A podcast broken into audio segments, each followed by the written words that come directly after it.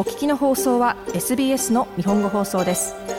詳しくは SBS 日本語放送のホームページ sbs.com.au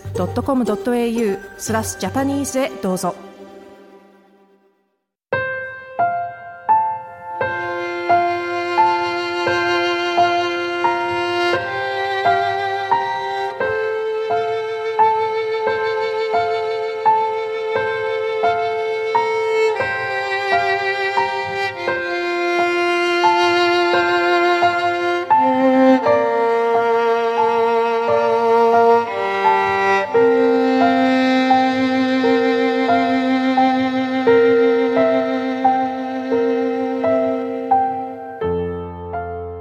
こんばんは。ビーバーオペラの時間がやってまいりました。プレゼンターの大竹彩子です。皆様お元気でお過ごしでしょうか？ただいまシドニーでは光の祭典ビビッドシドニーが開催されておりますが、シドニー在住の皆様はもうお出かけになりましたでしょうか？街がライトアップされ賑わっていてとても楽しい気分になりますよね。そんなわけで本日はビビッドに直接関係するというわけではありませんが、そこからインスピレーションを得て光にまつわる曲をご紹介してみたいと思います。ドボルザーク作曲のオペラルサルカより月に寄せる歌というアリアです。アントニン・ドボルザークは現在でいうところのチェコ出身の19世紀に活躍した作曲家。日本ではドボルザーク、ドボルジャークとどちらかの発音で呼ばれていると思います。音楽的な時代区分はロマン派。イタリアやドイツ、フランスなどがいわゆるクラシック音楽の中心地であった中で、ボヘミア地方出身の作曲家として初めて国際的に広く名声を得たと言われています。そしてドヴォルザークの音楽にはそうしたボヘミア色、民謡の調べや特徴などが色濃く感じられることでも知られており、クラシック音楽の中心地以外から誕生した民族主義的な色を持った音楽家として国民楽派という分類でも呼ばれています。さて、そんなドボルザーク、現在も定期的に上演され続けているオペラは、おそらく本日ご紹介するルサルカのみですし、ピアノやオーケストラなど、器楽分野の作曲で主に知られているのではないかと思いますが、意外とオペラ作品も作曲していたようで、生涯のオペラ作曲は10作品、数え方によっては11作品にも上ります。しかもオペラというジャンルに大きな関心を示し、情熱を注いでいたそうで、晩年には、もし神がまだ私に健康を与えてくださるなら、力のすべてをオペラ創作に注ぎ込みたかったと語ったというエピソードもあるんだそうです。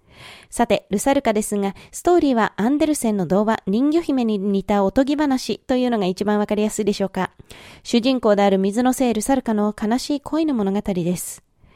人間の王子様に恋をした水の聖ルサルカは魔女に頼み声と引き換えに自身を人間の姿にしてもらいます。王子は美しいルサルカに一目惚れし二人は結婚することに。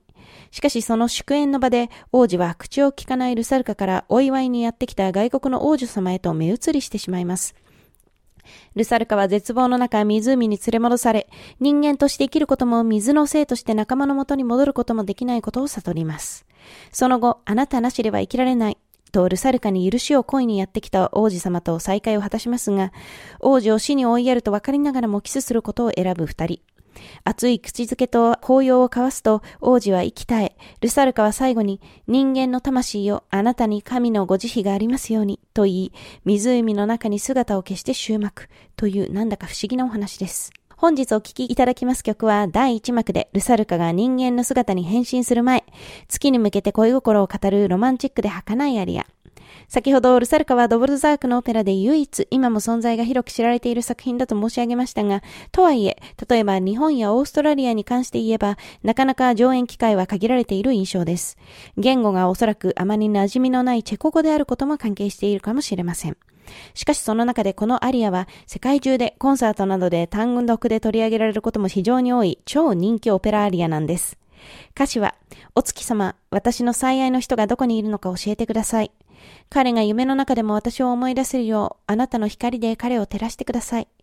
ここで待っているわ、と彼に伝えてください、といった内容。最後は雲の中に消えゆく月に向かって、消えないで、消えないで、と叫んで終わります。まさにおとぎ話といった夢の中のような雰囲気や揺れ動く水の質感、月の明かりの包容力や儚さなどが感じられるまどろむようなオーケストレーションもとても印象的です。本日お聴きいただく音源には、20世紀の名ソプラノ、スロバキア出身のルチア・ポップの演奏を選んでみました。指揮はシュテファン・ショルテツ。オーケストラはミュンヘン放送管弦楽団で、20世紀後半の録音です。どうぞお楽しみくださいませ。ではまた次回の放送でお会いいたしましょう。もっとストーリーをお聞きになりたい方は iTunes や Google ポッドキャスト Spotify などでお楽しみいただけます。